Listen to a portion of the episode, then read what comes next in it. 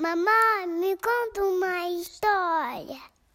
Claro, filha, a história já vai começar. A Pequena Artista. Era uma vez uma menina chamada Tis. Em sua mão sempre tem um lápis, uma caneta ou um giz.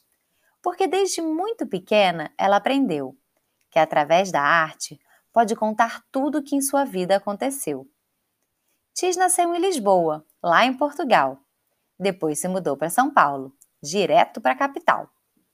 Metade brasileira e metade portuguesa, se dividir entre os dois lugares sempre foi uma certeza.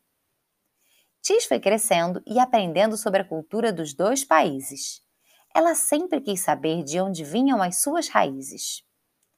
Anos mais tarde, se mudou para Aracaju e depois voltou para São Paulo e foi estranho para Chuchu. É mesmo difícil se mudar muitas vezes, pois fazer novos amigos pode demorar meses. Mas essas mudanças tiveram um lado muito bom, pois foi graças a elas que Tis descobriu que tinha um dom. Ela percebeu que nunca estava sozinha. Bastava pegar papel, caneta e já desenhava alguma coisinha. Foi assim que descobriu que tinha o superpoder da imaginação. E colocar tudo isso em prática foi de aquecer o coração.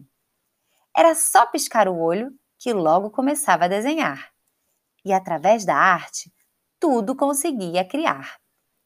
Se ela queria muito uma casa de bonecas ou até uma mansão, bastava pegar o pincel, uma folha em branco e pintar um casarão.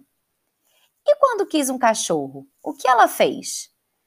Pintou a casinha, outros cães e até uma almofadinha xadrez.